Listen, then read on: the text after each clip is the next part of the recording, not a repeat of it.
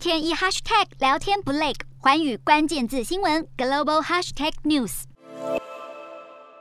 这节的寰宇大话题要来关注到的是，因为乌俄战争以及通膨，智慧手机产量下降。那么在今年第一季呢，智慧型手机市场除了要调节积累的成品库存之外，也受到了季节性需求低迷的影响，加上的就是乌俄战争以及中国因为疫情升温封城的事件冲击，现在呢就是削弱了二零二二上半年生产的表现，并且连带就是影响到整个二零二二年全年的生产总量。市调机构就预估了，在二零二二年的时候，全球全年智慧型手机的产量呢，将会由原先的十三点八亿只，是会下降到十三点六六亿只，所以年增率是降至了百分之二点五。那么，战事对于智慧型手机市场的影响，其实有两大观察重点，包含的就是品牌销售停滞或是锐减，以及战事加剧全球通膨的问题。所以，首先我们就要先来看到是品牌销售停摆或是锐减。那么，根据统计呢，就发现了乌俄两国的手机销售市占大约是占全全球的百分之三到百分之四，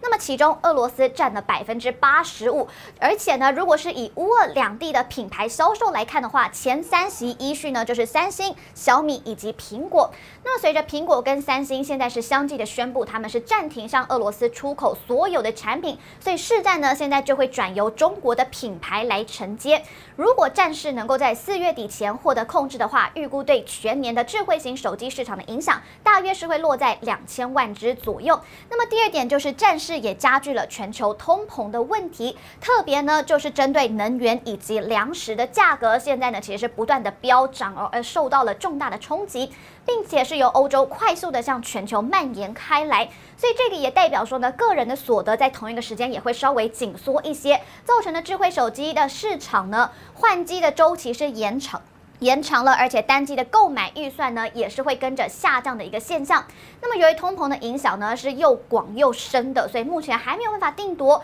对于全球智慧型手机市场的影响程度到底有多大。但是后续确实存在高度下修的风险。另外还要特别留意的就是中国疫情升温。那么，由于作为全球最大智慧型手机消费市场的中国，目前还是采取一个动态清零的政策。那么，除了对繁杂的智慧型手机供应链，造成的人物、人力以及物料的短缺问题之外，在需求面也是因为防疫的行动，接着也跟着降温了。因此，在中国短期经济增长率持续走低的一个影响之下，现阶段对于中国智慧型手机市场的出货量预测也是跟着下降了，由去年大约是三点二五亿只下滑到了三亿只，所以年衰退呢大概是百分之七点七，衰退的可能还会持续的扩大。